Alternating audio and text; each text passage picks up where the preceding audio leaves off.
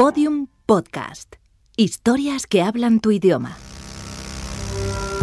La policía ha detenido a un joven de 20 años que ha conseguido engañar a los círculos políticos y económicos más La unidad de delitos económicos y fiscales se ha desvinculado del borrador publicado por La el médico que denunció dos agresiones con arma blanca acusó de acoso sexual al consejero delegado Es un activo colaborador de las más altas instancias del Estado. Aquí hay cantidad de información que ni por asombro la llevamos a recibir. y denuncias a los ciudadanos sobre sumarios de corrupción. El pequeño Nicolás habla sin tapujos de todas sus relaciones con las altas esferas, incluso con el secretario de las infancias. ¿Por qué sabe usted que no se va a descubrir nada que afecte al gobierno? Capítulo 6. El califa de Córdoba. Nos adentramos en la primera década de los 2000 en España. La década del crecimiento económico anfetamínico, del ladrillo y de las hipotecas. La década que lleva a nuestro país a las champions de los países con más pasta y también la década donde se pergeñan las corrupciones de las que no hemos parado de hablar en los últimos años. La Malaya, Gürtel, la Púnica, el caso Bárcenas. V tendrá que ver en estos asuntos de alguna manera. Pero antes de entrar en eso, vamos a escuchar un anuncio de televisión de esa época reciente. Nos va a servir de contexto, para entender quiénes éramos y de dónde venimos. El anuncio es de Caja Madrid, la antigua Bankia. La campaña se llamó Satisfaction. Mientras lo escuchan, vean las imágenes que acompañan a esta música. Paisajes hedonistas, gente guapa, yates, fiestas y ejecutivos trajeados. Así trataba Caja Madrid de convencernos para que nos endeudáramos. El dinero nos hace libres. Forma profesionales. Financia proyectos. Construye sueños. Te hace estar donde está el dinero. Te trae a quienes hacen crecer el dinero. Te ayuda a ser lo que quieras ser. Te lleva 10 años atrás. Te abre las puertas del mundo. Te permite tener a quien mejor gestiona el dinero. Te da una segunda luna de miel. O una tercera. Te permite tener uno. O dos. Nos hace jóvenes. Guapos. El dinero no da la felicidad, pero ayuda mucho. ¿Quieres? Con nosotros puedes. Bien, como en esa España de hace dos telediarios todo era posible, a V se le ocurrió meterse en un proyecto que resulta extraño para un policía, pero no tanto para la otra vida de V, la del empresario de éxito con un montón de empresas. Recordemos de qué iba aquello de Ciudad al-Mansur. In the 10th century, Abd al-Rahman III founded the city of Medina Athara and impulsed his caliphate till it became one of the most powerful and revolutionary cultures in history. It is in Cordoba, the city where it all began, that the ambitious project Al-Mansur arises. Ciudad al-Mansur era un parque temático que V y sus socios proyectaron en la ciudad de Córdoba a finales de los 90, cuando la alcaldía estaba en manos del PP. Pretendían recrear el glorioso pasado del califato de Córdoba en los siglos X y XI, en las cercanías del conjunto arqueológico de Medina Zahara. La inversión inicial era de 12 millones de euros. Dejemos que lo expliquen los propios autores del proyecto en este vídeo que puede verse en su página web. Este equipamiento turístico de más de 20.000 metros cuadrados quiere ser un instrumento de desarrollo turístico y cultural, rescatar un legado misterioso que permaneció en la península ibérica casi 800 años. En Ciudad al-Mansur es espacio de negocios. Bajo el nivel del subsuelo, la palestra ecuestre. El caballo y su cultura es protagonista de Ciudad al-Mansur. Otra vez los caballos. Ya hemos dicho que entre las empresas que V fundó en los años 90 había ganaderías y una escuela ecuestre. Y recordemos lo que nos decía de él el detective Francisco Marco hace unos meses. Pero si cuando lo encuentres quieres saber realmente mm, algún tema de conversación común, a él le encantan los caballos. Nada de esto salió adelante. En el año 2000, el proyecto fue paralizado por el Ayuntamiento de Córdoba, que en esos momentos estaba ya gobernado por Izquierda Unida. He intentado hablar con la que fue la alcaldesa Rosa Aguilar, pero ha preferido no hacer comentarios. El que sí me ha respondido es José Mellado, del PSOE, el teniente de alcalde por aquel entonces. En mi caso digo que no, que no voy a dar vía libre al proyecto porque no está recogido dentro del Plan General de Ordenación Urbana de Córdoba y además el sitio elegido para, para ubicar este proyecto pues amenaza la ruina de Medina Zahara. Lo que nosotros hacemos desde el Ayuntamiento de Córdoba, lo recibimos, etcétera, vemos de nuevo el proyecto y le decimos que ese no es el lugar. Ha hablado de presión. ¿Qué, qué tipo de presiones eran, eran esas? pues lo que le he dicho, unas presiones tremendas, que yo no, sé si mm, surgió de, de moto propio de la gente que demandaba un puesto de trabajo, que a mí me es mm, casi imposible ir a la feria con pintadas, en fin, llamadas telefónicas a casa, etcétera, etcétera. Eh, ¿Se sabía que eh, eh era eh, policía? Es decir, ¿se sabía que eso eh, Sí, nosotros conocíamos que, ah, es, de Córdoba o de ascendencia cordobesa y sabíamos que era, que era policía, bueno, pero también había, decían que había otros accionistas, se comentaba que los suelos esos donde quería ubicarlo lo habían heredado, en fin, que cuestiones que no sé hasta qué punto eran verdad, eran, en su momento vi la escritura de la sociedad y el domicilio social era en Montevideo y, me parece que estaba él y lo que sí es verdad es que el capital social era un capital social mínimo de, bueno, de creación de una sociedad. Otras fuentes que prefieren hablar off the record señalan que las reuniones con V y los empresarios del proyecto fueron tensas. Digamos que no las normales con otros empresarios. Uno de ellos recuerda que en una ocasión uno de los socios de V fue armado a una de las reuniones. Tendría licencia de armas, me ha dicho, pero no me negará que es bastante extraño acudir armado a una negociación con el ayuntamiento. A los responsables del ayuntamiento no le gustaban además los rumores que habían oído. Sospechaban que tras el proyecto se escondía el intento de construir una mezquita. Se decía además que el dinero que financiaba el proyecto venía de Arabia Saudí. Incluso aparecieron algunas informaciones publicadas por ABC y desmentidas tajantemente por V y sus socios, en las que se decía que la policía había investigado el interés saudí por construir una mezquita junto a Medina Zara. Tras el no del Ayuntamiento de Córdoba, V y los otros socios de la empresa Antrax, la promotora del proyecto, trataron de construir el parque temático en Almodóvar del Río. Pero entonces ocurrió esto.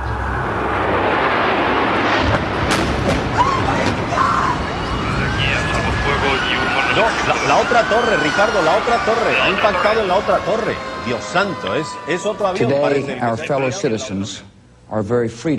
El mundo cambió después de aquellas imágenes. En aquel contexto, la palabra islam o árabe empezó a sonar incómoda para algunos. Los inversores estadounidenses que según V y sus socios estaban detrás de la construcción del proyecto se marcharon. Esa fue la razón al menos que dieron desde la empresa Antrax, un nombre que tampoco sonaba demasiado bien en ese contexto. ¿Se acuerdan ustedes de aquellas armas biológicas de las que tanto se hablaba entonces? Es una enfermedad que avanza con mucha rapidez, va muy deprisa. Tenemos que asegurarnos de que la gente entiende que si existe algún riesgo, si se ha estado en una oficina de correos en algún momento y de repente se sienten síntomas de una enfermedad respiratoria, es mejor reaccionar rápidamente, aunque sea una falsa alarma, porque con el anthrax pulmonar no tenemos mucho tiempo. Fuera por eso o por cualquier otra razón, después de aquello, la empresa dejó ese nombre de arma biológica y pasó a llamarse Zenith club exclusivo de negocios y transacciones, la que hoy es la empresa madre de todas las empresas de V. Y las cosas le fueron como un tiro. Información. El mundo está construido con información. Es abundante, cambiante, pero solo cuando se interrelaciona e interpreta se convierte en inteligencia. Información relevante al servicio de las corporaciones. Información que se... Esto que escuchamos es el vídeo colgado en la web de Zenit, en el que la empresa de V explica qué es lo que hacen. Como vemos, esto ya no se parece en nada a una agencia de detectives. Más bien es como una especie de CIA privada, un conjunto de empresas que se encarga de dar soluciones a los que les contratan, desde gestionar una crisis, analizar las posibilidades de un negocio en un país extranjero o investigar a alguien. La voz del vídeo es la misma que la del vídeo de Ciudad Mansur. Por cierto, sobre los terrenos aquellos en Córdoba, Zenit obtuvo algunas plusvalías tras las recalificaciones que se hicieron en la zona, y V ganó una buena pasta.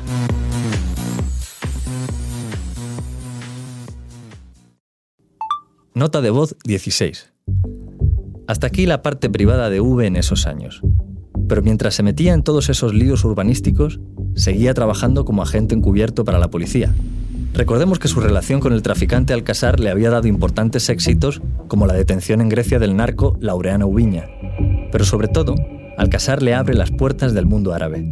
Y eso va a ser vital tras el 11S en un mundo que entendió aquellos ataques como un choque de civilizaciones.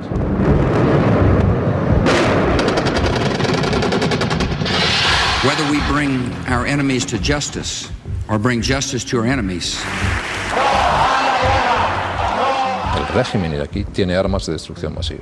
¿Eso usted está seguro? Puede estar usted seguro. Y pueden estar seguros todas las personas que nos ven. Algunas de las operaciones que realiza V, según él mismo ha contado en alguna ocasión, le llevan a esos países que simbolizaron el mal en esos primeros años de la década, a Afganistán y a Irak. Según él mismo ha escrito, en sus operaciones actuó con distintas coberturas, bien como comerciante, como transportista de droga o como tratante de caballos. Como todas estas operaciones fueron supuestamente secretas, no podemos comprobar por ahora si ocurrieron o no, y en qué consistieron exactamente. Ya veremos si podemos aportar algo más. Lo que sí podemos decir es que V, que ya era un cincuentón, todavía era por aquel entonces un personaje poco conocido para la mayoría de sus compañeros policías, sobre todo para los más jóvenes. Solo empieza a saberse de él después de esto. Pues se trata de una amplia operación policial contra la corrupción en el Ayuntamiento de Marbella que ha alcanzado directamente a la alcaldesa, a Marisol Yagüe y al que fuera gerente de urbanismo Juan Antonio Roca. A Julián Muñoz se le acusa de cohecho y malversación de caudales públicos. La instrucción del caso ha descubierto unos ingresos absolutamente inexplicables del exregidor marbellí y que la gran beneficiaria de esa fortuna ilícita es su pareja, la cantante Isabel Pantoja. Realmente Rafael no se plantea dimitir por, por, por esta condena, ¿no? Pero qué condena, dimitir, dimitir, dimite tú. La operación la lleva a cabo el comisario general de Policía Judicial con el PSOE, Juan Antonio González García, un tipo al que llaman el supercomisario por la cantidad de casos que impulsó durante su mandato. El caso Malaya era tan complicado, había que conseguir tanta información de empresas, testaferros y propiedades, que la policía tiró del hombre que levantaba menos sospechas, un empresario andaluz con buenas relaciones en Marbella, V, mitad empresario, mitad policía. Desde la sombra, V y su empresa Zenit hacen lo de siempre, aquello que la poli tiene problemas para hacer, conseguir información, analizar datos y entregarlos a sus jefes en la policía para que estos los aporten al juzgado. A partir de entonces su nombre empieza a sonar más, empieza a forjarse entre algunos policías una imagen algo legendaria, un tipo oscuro que consigue pruebas, algunos le llaman el cirujano por su precisión en el trabajo.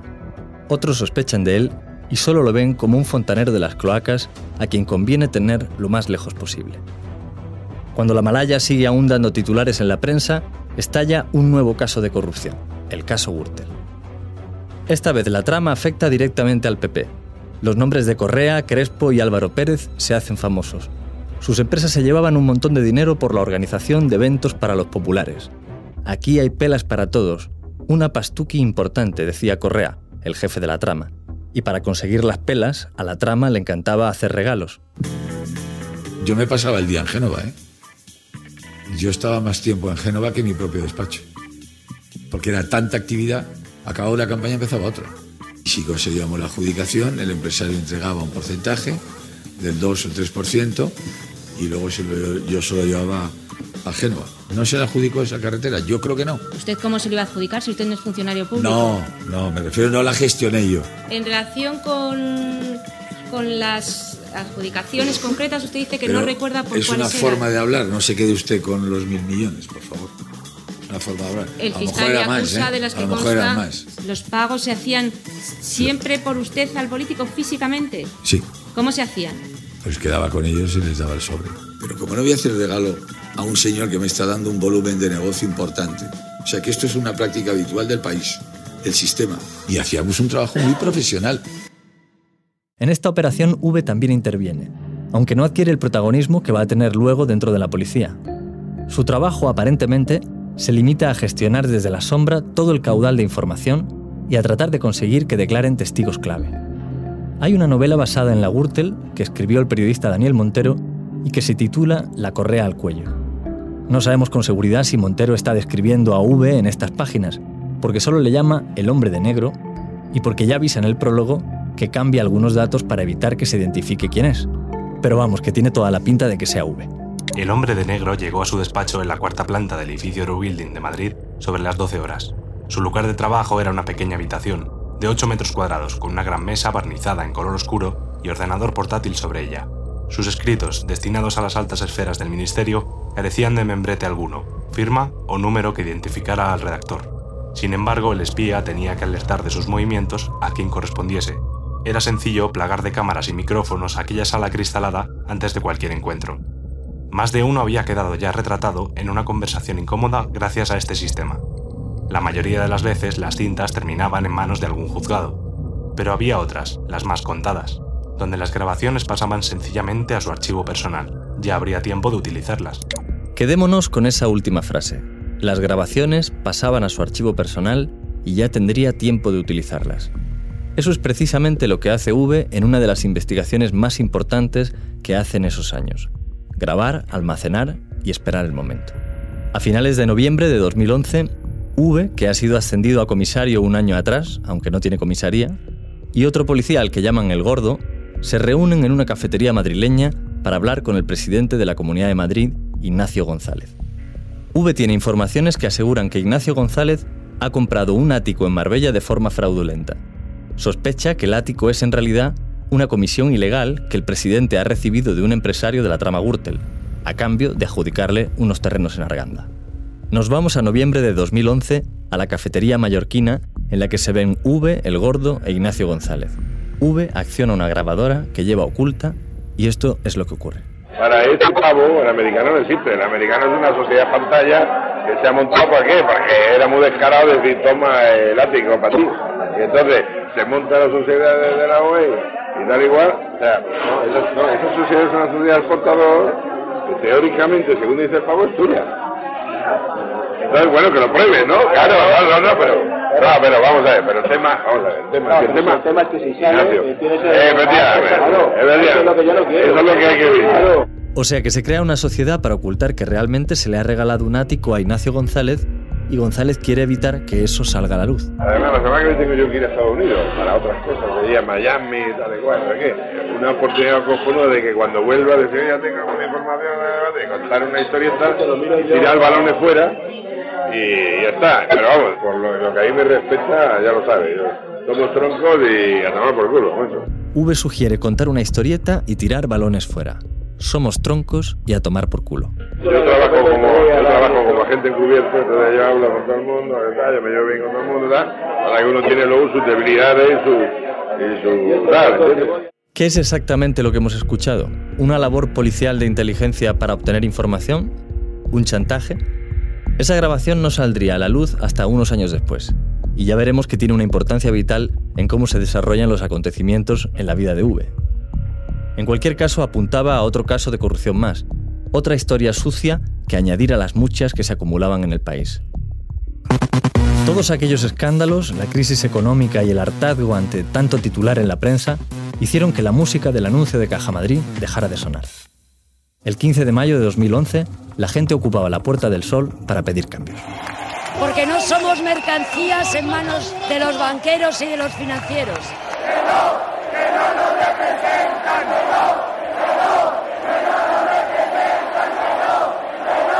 Y hubo cambios. Pero estos tardarían todavía en llegar. Lo que sí cambió inmediatamente fue el gobierno. Mariano Rajoy obtiene la mayoría absoluta en las elecciones generales del 20 de noviembre de 2011 y nombra como ministro del Interior a Jorge Fernández Díaz, un ministro ultracatólico que ha tenido una experiencia religiosa transformadora y que dice tener un ángel de la guarda al que llama Marcelo y que le ayuda en pequeñas cosas como aparcar el coche. Fernández Díaz tiene una misión, acabar con el independentismo en Cataluña. Para esa misión resucitará una especie de policía política, llamada también policía patriótica, algo que no se oía desde los tiempos de la Brigada Político-Social del franquismo. Nada. Nada.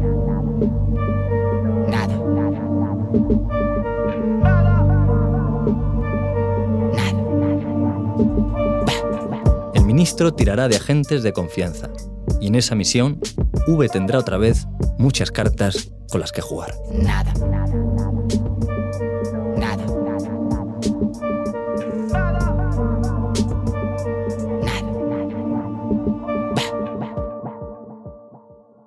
Todos los episodios y contenidos adicionales en podiumpodcast.com. Síguenos en Twitter arroba v y en facebook.com barra v las cloacas del Estado.